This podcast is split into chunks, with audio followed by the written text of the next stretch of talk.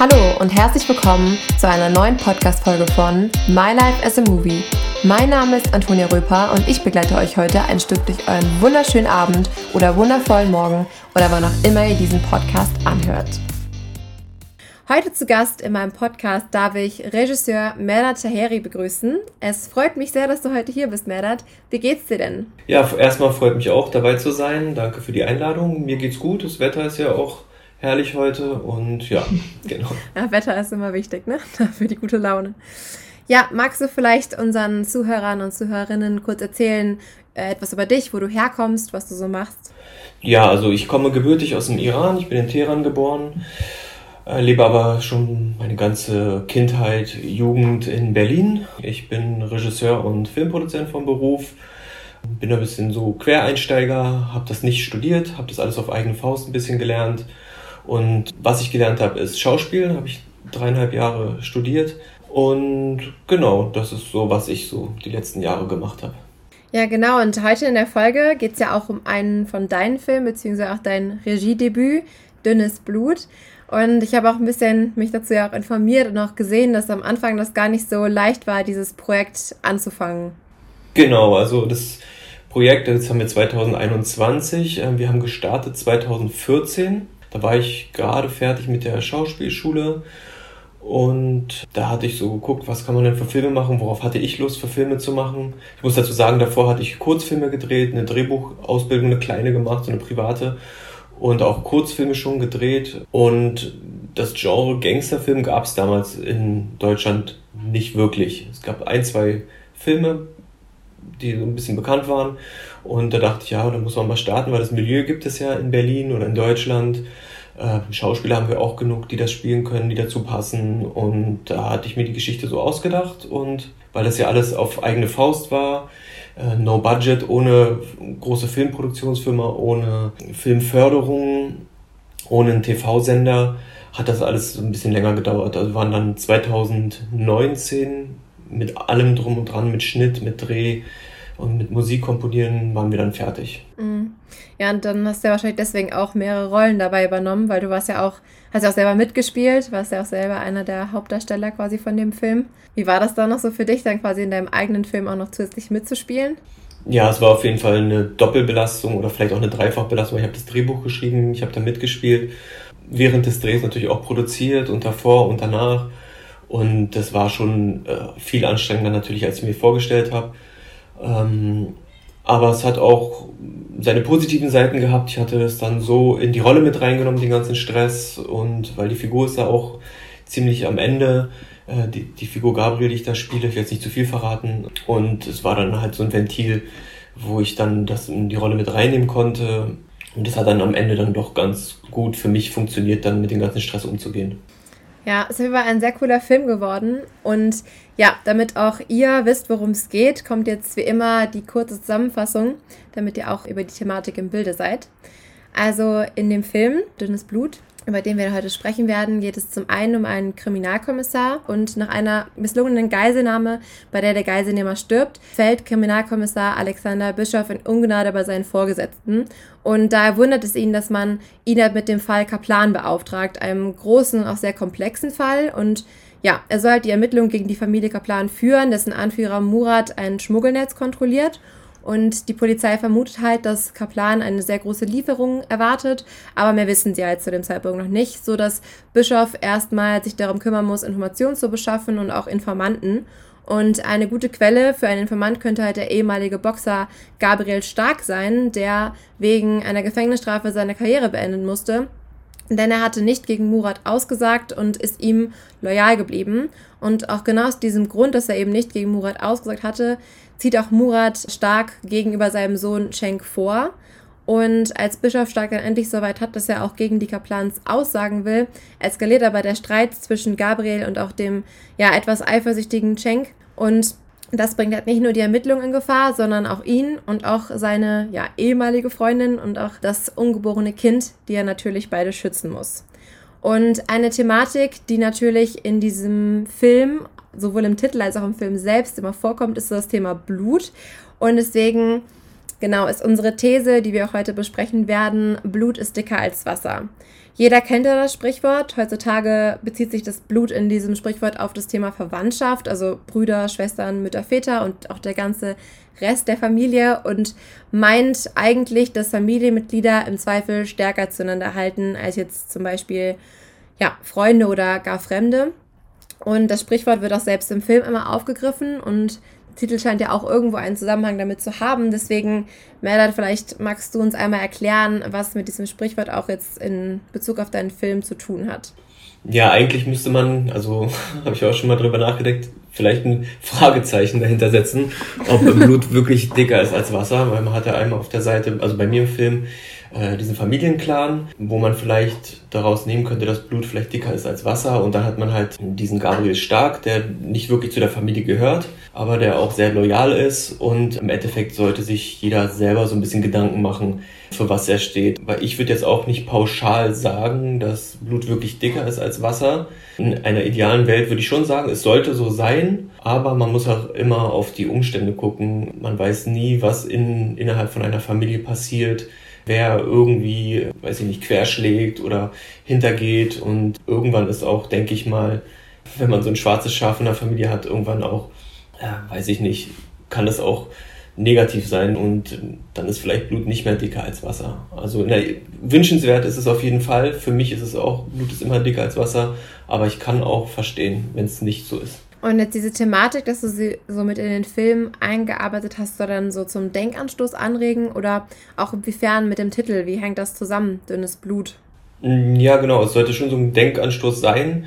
Also wer den Film dann sieht, der wird es vielleicht dann verstehen, also was ich auch eben schon meinte, dass es nicht immer 100% blutdicker als Wasser ist. Und ja, also natürlich bringt man auch von, seinen, von seiner eigenen Familie immer was mit rein oder aus dem eigenen Leben, unterbewusst auch wahrscheinlich. Und ich habe natürlich auch meine Erfahrungen gemacht. Und ja, ich denke, jeder Mensch hat Familie, jeder Mensch kann sich damit identifizieren. Und jeder kann sich da irgendwie seine eigene Geschichte, glaube ich, draus machen. Ja, ich meine, in dem Film ist ja besonders, was jetzt diese Thematik betrifft, auch dieses, diese Aussage auch von Murat selbst, der Ausschlaggebend, wo er ja auch irgendwie am Ende sagt, ja, Blut ist, Blut ist dicker als Wasser, das stimmt nicht. Oder so ähnlich sagt er das ja am Ende. Und ich glaube, er bezieht sich damit ja auch eigentlich größtenteils erstmal ja auch darauf, dass für ihn Gabriel ja eigentlich schon mehr so wie ein Sohn war. Er sagt ja auch, dass er sich quasi ihn eher als Sohn gewünscht hat als seinen Cenk, weil er quasi, oder Cenk halt nicht so das erfüllt, was er sich, glaube ich, irgendwie erhofft. Aber am Ende ist es ja eigentlich so, dass Gabriel den Rücken fällt, aber trotzdem sagt er ja, dass es nicht stimmt, dass Blut dicker als Wasser ist. Was war denn da so der Hintergrund von ihm so als Charakter? Ja, von ihm als Charakter, wie du es auch sagst, der dachte wahrscheinlich, also dass das hätte der Sohn sein können, den er niemals hatte. Der loyale Sohn, weil sein eigener Sohn, der Cenk, ja immer nur querschlägt und auch die Familie schon hintergangen hat.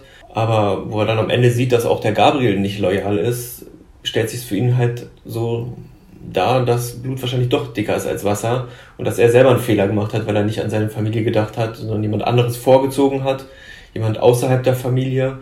Und das war sein Fehler. Und weil er vielleicht dachte, dass Blut nicht dicker ist als Wasser, ist das alles ihm widerfahren. So hätte er anders gedacht, hätte er vielleicht seinem Sohn geglaubt, dass der Gabriel vielleicht auch nicht loyal ist, dann wäre das alles nicht passiert. Ich meine, früher war das ja gar nicht mal so gemeint, das Sprichwort. Also früher hat man ja Verträge mit Blut versiegelt, beziehungsweise besiegelt. Und ursprünglich zielt das ja genau darauf ab, und zwar, dass es halt üblich war, dass man halt wichtige Verträge damit besiegelt hat und Wasser halt quasi für so eine Art Fruchtwasser steht, beziehungsweise dass halt die ursprüngliche Bedeutung sein könnte und dass halt so ein Blutvertrag bedeutungsvoller ist als ein Vertrag quasi halt einfach nur mit Tinte. Bezieht sich das auch so ein bisschen darauf im Film oder befasst es sich schon hauptsächlich mehr auf die Bedeutung, wie es heute ist? Ja, Im Film haben wir ja diese Thematik oder das, was du gerade angesprochen hast, wird ja auch einmal in so einem Monolog wiedergegeben mit diesem Vertrag und das sollte so eine Analogie eigentlich so sein, um das so ein bisschen zu, zu wie soll ich sagen, dem Zuschauer ein bisschen nahe zu bringen. Ja, ist ein bisschen schwer zu sagen, also das, das ist schwer, das ist schwierig, ja. Ja, okay, dann vielleicht können wir ja nochmal drauf eingehen. Du hast ja auch gerade gesagt, dass für dich persönlich schon das erstrebenswert ist, dass Blut dicker als Wasser ist, wenn man jetzt von der heutigen Bedeutung ausgeht. Aber warum ist das denn so? Also würdest du dann in dem Sinne sagen, dass auch jetzt enge Freunde, dass es nie das gleiche Band erreichen könnte wie mit Familie? Ja, ich denke schon. Also ich denke, da gibt es auf jeden Fall so ein unsichtbares Band, was immer irgendwie da ist, egal wie weit man entfernt ist und wie viele Jahre. Das wird immer irgendwie so eine Verbindung da sein zu der eigenen Familie, die man mit Freunden, denke ich mal, nicht aufbauen kann. Also ich kann natürlich auch nicht für alle sprechen. Vielleicht gibt es da auch andere Gedanken zu oder andere Erfahrungen dazu. Aber ich kann mir nicht vorstellen, dass eine Freundschaft so dick sein kann wie die eigene Familie. Okay, ich habe auch mal bei mich, also bei mir nachgedacht, was ich jetzt darauf antworten würde und ich bin ja auch seitdem ich 19 bin quasi ausgezogen und auch irgendwo meinen eigenen Weg gegangen und ich finde eigentlich, wenn man sich Beziehungen zu anderen Menschen halt so bewusst aussucht, die halt auch die gleichen Werte und Moralvorstellungen teilen, dass es auf der einen Seite halt schon ein sehr starkes, intensives Band halt sein kann. Denn ich meine, mit Familie, ich meine, man versucht sich ja Familie nicht aus, man wird da ja reingeboren und man hat ja sehr oft zum Teil auch nicht unbedingt immer die gleichen Vorstellungen vom Leben und auch von den Werten. Und deswegen bin ich eigentlich schon fast auch mehr der Ansicht, dass es doch auch möglich sein könnte, das mit Freunden auch aufzubauen. Weil ich finde, ich weiß ja nicht, wie es bei dir ist, aber verpflichtet nicht eigentlich Familie oder auch dieses Sprichwort einen so zur Familie zu halten, egal was ist? Ja, auf jeden Fall denke ich auch. Aber ich glaube halt, dass es so ist, dass man innerhalb der Familie viel mehr verzeihen kann als mit Freunden. Also egal was da vorfällt, auch wenn man vielleicht mal irgendwie zwei Jahre keinen Kontakt mehr hat, irgendwie hat man immer noch dieses Gefühl, ja, das ist meine Familie, ich muss da zurück oder, oder da, da ist dieses Band, halt dieses Unsichtbare, was man bei Freunden, ich denke, wenn man da vielleicht mal zwei Jahre aus einem Streit keinen Kontakt hat, das kann dann auch vorbei sein, glaube ich, so. Und deswegen, also ich kann auch immer nur von meiner Erfahrung sprechen, habe auch schon viel mit Familie auch natürlich durchgemacht, aber irgendwie am Ende des Tages, egal wie man sich verstreitet, wie man auseinandergeht, da ist immer noch dieses schlechte Gewissen, das ist meine Familie, das ist diese, diese innige Liebe einfach, die konnte ich bis jetzt noch in Freundschaften nicht ansatzweise irgendwie ersetzen oder finden. Ich meine, diese Thematik auch so ein bisschen kommt ja auch im Film vor, zwischen halt Cheng und seinem Vater auch irgendwo. Also da existiert immer ein Band, obwohl er eigentlich schon enttäuscht ist von seinem Sohn. Aber da stellt sich mir auch so ein bisschen halt die Frage, also manche von den Figuren im Film machen sich ja auch irgendwo ein bisschen auch abhängig von ihrer Familie, beziehungsweise, also zum Beispiel Mura hat halt auch sehr große Erwartungen und Cheng versucht ja auch irgendwie sie auf seine Art und Weise, würde ich mal sagen, irgendwie zu erfüllen, aber will auch irgendwie halt so in seinen Augen auch so wirklich der Sohn sein, was er aber auch irgendwie gar nicht erreichen kann und arbeitet so gefühlt auch irgendwie immer darauf hin, dann alles andere um ihn herum schlecht zu machen. Und irgendwie wirkt sich da ja Familie auch so ein bisschen negativ aus. Nee, ist schon richtig. Man muss auch ähm, auf jeden Fall bedenken, es hat auch was mit Kulturen zu tun. Also zum Beispiel, ich komme ja auch gebürtig aus dem Orient, also aus dem Iran. Da ist auch Familie noch, hat nochmal einen anderen Stellenwert als ähm, im, im Westen, würde ich sagen. Also das, da wird mhm. Familie ist immer, immer, immer ganz vorne, immer Nummer eins. Also bei mir ist es so, ich habe eine deutsche Mutter und einen iranischen Vater, deswegen kenne ich beide Kulturen. Also innig kenne ich beide Kulturen. Und das ist schon mal auf jeden Fall ein Unterschied. Deswegen, und in meinem Film ist es ja auch eine ähm, orientalische Familie. Mhm. Und deswegen ist da definitiv das mit dem Blut ist dicker als Wasser nochmal anders. Also wie jetzt vielleicht bei einer deutschen Familie oder bei einer französischen Familie. Und da wird auch natürlich auch mal geguckt, was sagen die anderen aus der Familie. Das hat was mit Respekt zu tun. Was, was sollten, was, sein, was sagen die Nachbarn, wenn, wenn die Familie da zerbricht und so. Das ist nochmal ein ganz anderer Aspekt mhm. wie hier in Europa, denke ich. Ja, gut, der kulturelle Unterschied spielt da, glaube ich, schon ganz stark rein. Weil ich meine, jetzt auch vor allen Dingen jetzt so in westlichen Kulturen haben sich ja ganz neue Familienverhältnisse und auch Rollenbilder da auch entwickelt, also jetzt Patchwork-Familie zum Beispiel oder dass ja auch generell diese Aufteilung in der Familie sich so ein bisschen verändert hat und vielleicht so diese Abhängigkeit auch so ein bisschen gelöst ist. Aber ich weiß nicht, schon finde ich, hat man manchmal ja so das Gefühl, dass man auch als Kind auch seinen Eltern irgendwo was schuldig ist, weil mm, sie haben ja quasi für einen gesorgt, also muss man ja auch für sie sorgen. Und es ist ja auch so ein bisschen das, was ja auch im Film dann zwischen Cheng und seinem Vater auch ist. Und ich weiß nicht, ist da nicht eigentlich eher so eine, ja, also klar ist es natürlich, Familie ist so das Schönste auf der Welt, das will ich gar nicht sagen, aber wie ist man dann noch eigentlich ein freier Mensch, wenn man halt immer in so einer Abhängigkeit auch eigentlich lebt, also in dieser Abhängigkeit Familie, weil was machen denn Leute, die, keine Ahnung, keine guten Verhältnisse halt zueinander haben oder eine toxische Mutter, einen toxischen Vater und sich da halt auch irgendwie trotzdem aus diesen Abhängigkeitsverhältnissen da gar nicht raus können.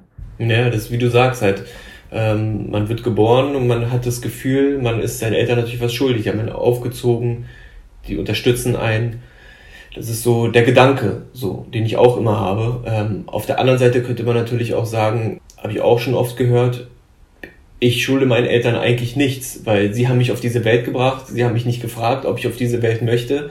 Das ist auch nochmal ein anderer Gedanke. Und da kann man halt drüber streiten, wie es ist, ob man da abhängig ist oder ob man äh, denen was schuldet. So, ich natürlich, äh, also ich schulde meinen Eltern auch alles, sie haben alles für mich gemacht oder würden alles für mich tun, deswegen denke ich auch so. Und da haben wir wieder diesen, auch wieder mit der Kultur und ähm, dieses unsichtbare Band, was einen da zusammenhält und ja, das ist halt die, die Frage, wie weit man frei ist, ob man überhaupt frei ist. Gibt es überhaupt sowas wie, wie eine Freiheit als Mensch? Oder ob das überhaupt eine Utopie ist? So, das ist die Frage. Ja, ich meine, im Prinzip ist es ja schon so ein, also Familie ist ja so ein Konstrukt, das gibt es ja auch schon, schon seit immer. Es ist ja auch eigentlich, es wird ja auch überhaupt nicht hinterfragt. So, jeder Mensch wird da geboren in eine Familie hinein und hat da ja in dem Sinne auch irgendwie keine Wahl. Und ich meine jetzt zum Beispiel jetzt auch äh, nochmal auf den Film bezogen, Gabriel hat ja eigentlich quasi keine eigene Familie und versucht ja auch irgendwo, oder schätze mal, es war ja auch sein, sein Wunsch, irgendwie Teil dieser Familie Kaplan halt irgendwo zu werden. Und im Endeffekt, er zeigt dann so ein Beispiel, wo das halt irgendwie auch komplett scheitert, quasi sich so einer anderen Familie irgendwie anzuschließen, statt dass ja, er leider auch nicht auf seine Familie quasi vertrauen konnte. Ja, richtig. Also bei ihm ist es halt so, dass er halt in die falsche Familie reinrutscht und eigentlich auch nur ausgenutzt wurde. Er war halt das schwächste Glied in dieser Familie. Ja, muss man halt, muss man halt sehen, muss jeder halt auch für sich sehen. Ja, schwierig. Also es sind ja generell unsere Haltungen Entscheidungen und auch wie wir miteinander leben, was halt eigentlich für mich jetzt zum Beispiel Familie halt definiert, weil, also es ist ja auch so, in diesem Film hat er ja noch seine ja, Ex-Freundin, vielleicht auch dann wieder Freundin quasi im Ende. Und im Prinzip hat er da trotzdem, oder hat er sich ja selbst sabotiert quasi, und, um zu dieser falschen Familie zu flüchten, statt halt darauf aufzubauen, was er ja irgendwo schon hatte. Und ich glaube, das hat er am Ende auch ja so irgendwie erkannt, dass es ja eigentlich seine wahre Familie ist, also quasi Marie und halt das sein ungeborenes Kind. Und da hat er ja schon irgendwo auch, ja, seine eigene Entscheidung auch getroffen und ausgewählt, wer seine Familie ist. Da war er dann quasi ja auch frei, vielleicht auch in seiner Entscheidung. Mm, ja, also was heißt, er war frei? Also er war ja schon ein bisschen in, das ist ja auch mit diesen Familienclans so, wenn du da irgendwie drin bist, dann bist du auch kein freier Mensch, da hast du auch keine Wahl mehr, ob du rausgehst oder nicht. Das passiert ja auch jetzt, um nicht zu viel zu verraten, zu, zu spoilern.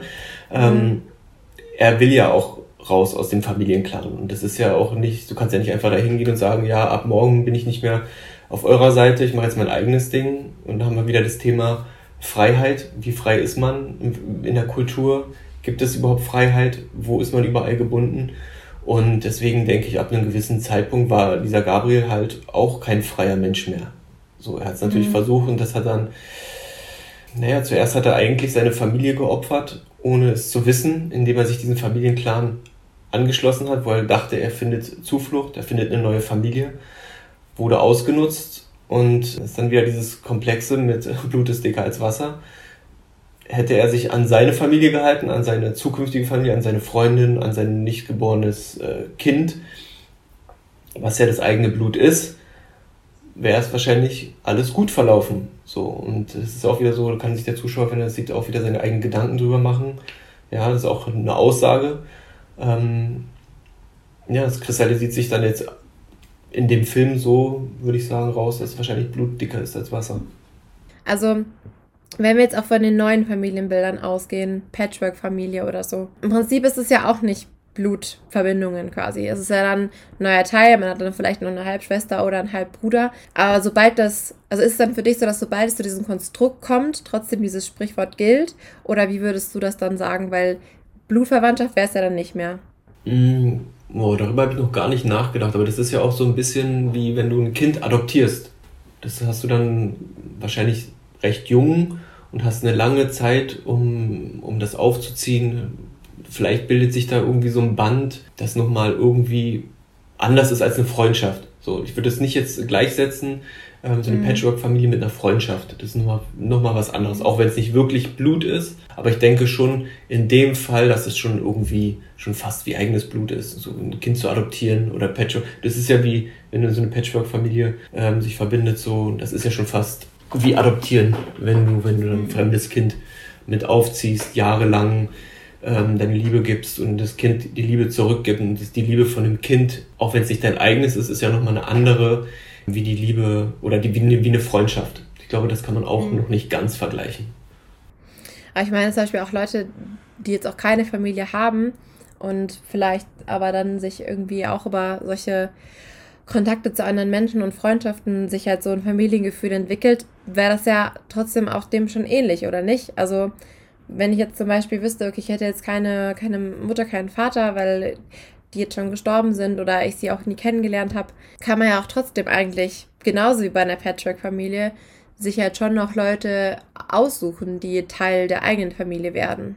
Du meinst jetzt so im Freundeskreis zum Beispiel, oder? Mm, also ja, wenn ich jetzt wirklich keine Familie halt auch in dem Sinne hätte und mir quasi meine eigene bauen wollen würde, würde ich ja auch versuchen, mir jetzt basierend auf, weiß ich nicht, meine Werte, meine Moralvorstellung, würde ich ja versuchen, ja auch Teil, also Menschen zu meiner Familie zu machen. Mhm.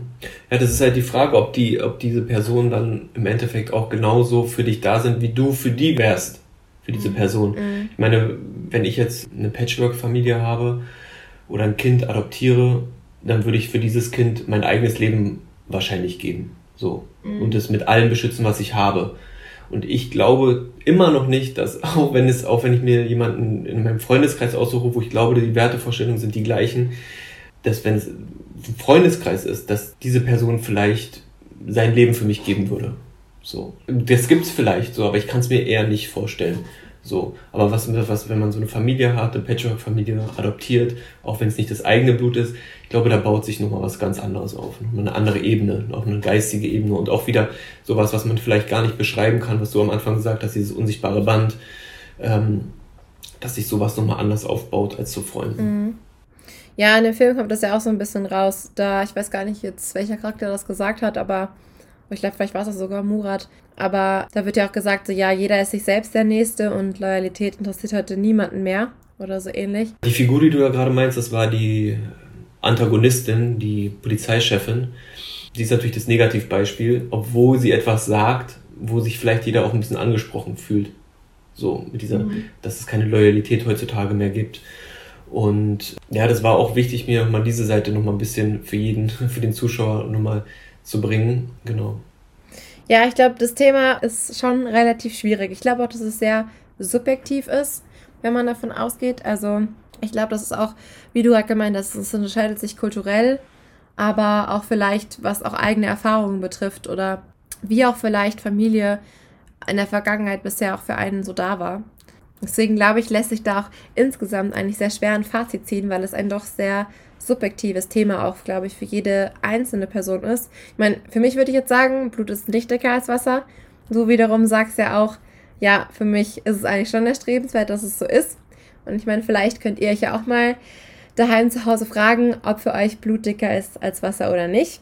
Aber ich glaube, dass wir vielleicht dann einfach jetzt zu den Facts übergehen und das einfach jeden nochmal zu Hause Revue passieren lassen.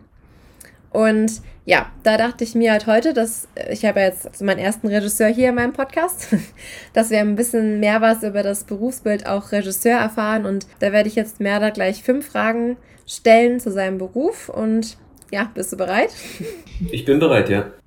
Sehr gut. Generell, wie kam es denn dazu, dass du Regisseur werden wolltest? Hattest du schon immer ein Faible für Filme? Weil du meintest ja auch am Anfang, dass du ja eigentlich erst die Schauspielausbildung gemacht hast. Also war es vielleicht jetzt nicht direkt dein Traum von Anfang an? Ähm, also ich hatte schon immer ein Faible für Filme. Seit ich denken kann, eigentlich war Filme für mich irgendwie was Faszinierendes, weil ich auch als kleines Kind, was heißt als kleines Kind, als Kind in der Grundschule wir hatten gar keinen Fernseher so und alle anderen in der Schule, die haben mal von Filmen erzählt und haben immer auf dem Schulhof irgendwas gespielt, von Filmen nachgestellt und ich konnte gar nicht verstehen, was die da machen. So. Und irgendwann war es so, dass ich, dann hatten wir doch irgendwann mal einen Fernseher und dann war das für mich so eine riesen Welt. So, es war was ganz Neues und seitdem hatte ich eigentlich immer so, so einen großen Fable für Filme.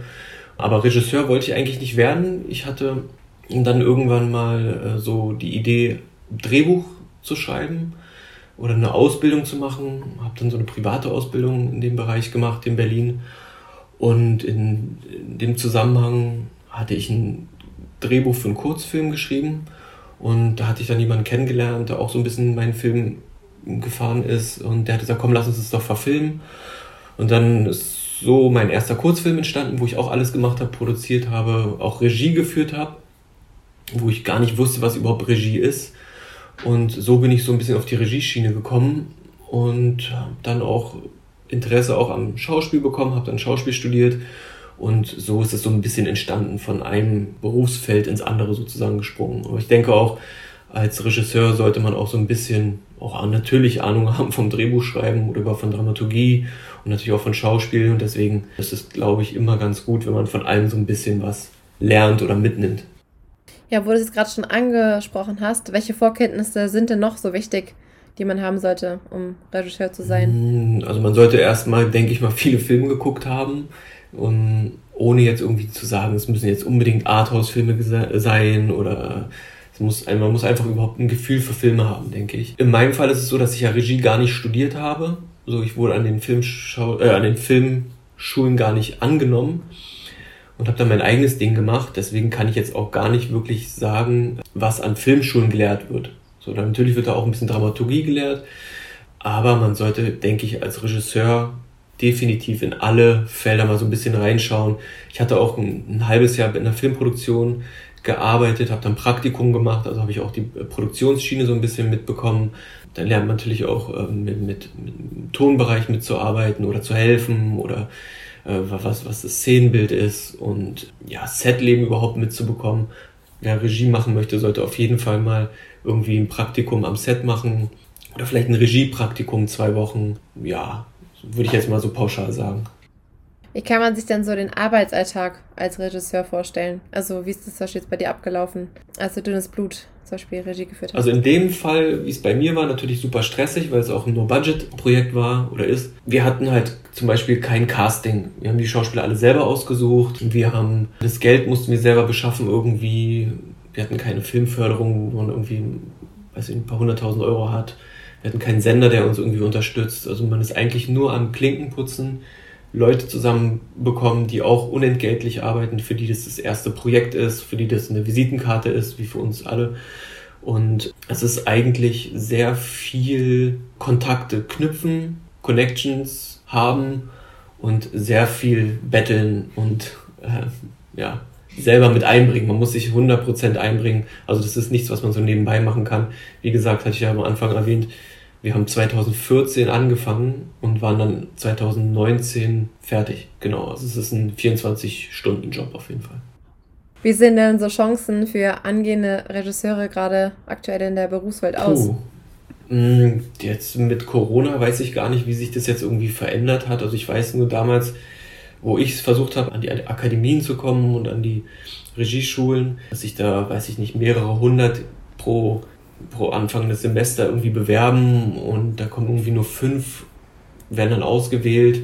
Und es war schon damals schon fast unmöglich, da reinzukommen. Und mir wurde auch immer gesagt, du musst es nochmal probieren und nochmal und nochmal, dass sie auch sehen, dass du es wirklich willst. Aber es war mir damals einfach zu viel. Hatte ich, also was heißt zu viel? Ich hatte einfach keine Lust, ähm, tausendmal abgelehnt zu werden und dann irgendwie drei Jahre ähm, mich nur zu bewerben und dann vielleicht irgendwann mal es irgendwo hinzuschaffen und dann vielleicht noch nach München zu ziehen, weil es in Berlin nicht geklappt hat. Und da habe ich mein eigenes Ding gemacht. Was ich nur sagen kann, wer irgendwie Lust hat, der sollte es probieren. Ich meine, heutzutage kann man ja mit einem iPhone schon irgendwie Spielfilme drehen und es gibt immer Leute, die Lust haben, unentgeltlich was zu machen für ein paar Tage im Tonbereich oder Kamerabereich, auch für ihre Visitenkarte oder für, äh, nur weil sie auch gerade keine Zeit haben.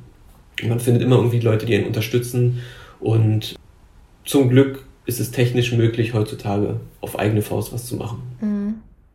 Ja, dann vielleicht noch als letzte Frage nochmal kurz zu dir. Wo geht denn jetzt dein Weg so als Regisseur hin? Hast du da schon neue Projekte gerade, an denen du jetzt arbeitest? Ja, ist natürlich eine gute Frage. Ich weiß selber noch nicht so richtig, in welche Richtung das jetzt geht. Ich habe natürlich auch ein Projekt oder zwei Projekte, an denen ich arbeite und auch schon in Kontakt mit Leuten bin. Das ist alles noch nicht ähm, irgendwie noch nicht festgemacht. Ich hoffe, das klappt. Arbeite jetzt erst konkret an, an einer Miniserie. Das sind zehn Folgen, das ist ein Krimi. Und leider ist jetzt auch durch Corona fast irgendwie ein Jahr irgendwie vergangen, weil irgendwie alles eingefroren ist, weil keiner wirklich sich getraut hat, was zu machen. Und jetzt fangen da wieder die Gespräche so ein bisschen an oder laufen eigentlich schon seit ein paar Monaten. Mhm. Ja, mal schauen, ob das klappt, ja. Dann kann man ja gespannt sein, was von dir noch so alles kommt. Dann sind wir damit auch eigentlich schon am Ende der heutigen Podcast-Folge angelangt. Ich bedanke mich bei dir recht herzlich, Merdat, dass du heute Zeit und Lust hattest, bei mir im Podcast zu sein. Ja, danke für die Einladung. Hat mich gefreut und Spaß gemacht. Und auch an euch vielen lieben Dank, liebe Zuhörer und Zuhörerinnen, dass ihr Lust hattet, heute wieder einzuschalten. Und ich freue mich auch schon in zwei Wochen, euch bei einer nächsten Podcast-Folge hoffentlich wieder dabei zu haben. Und ja, dann kann ich nur sagen, schönen Abend, schönen Morgen oder wann auch immer ihr diesen Podcast anhört. Und bis dann. Tschüss. Ciao.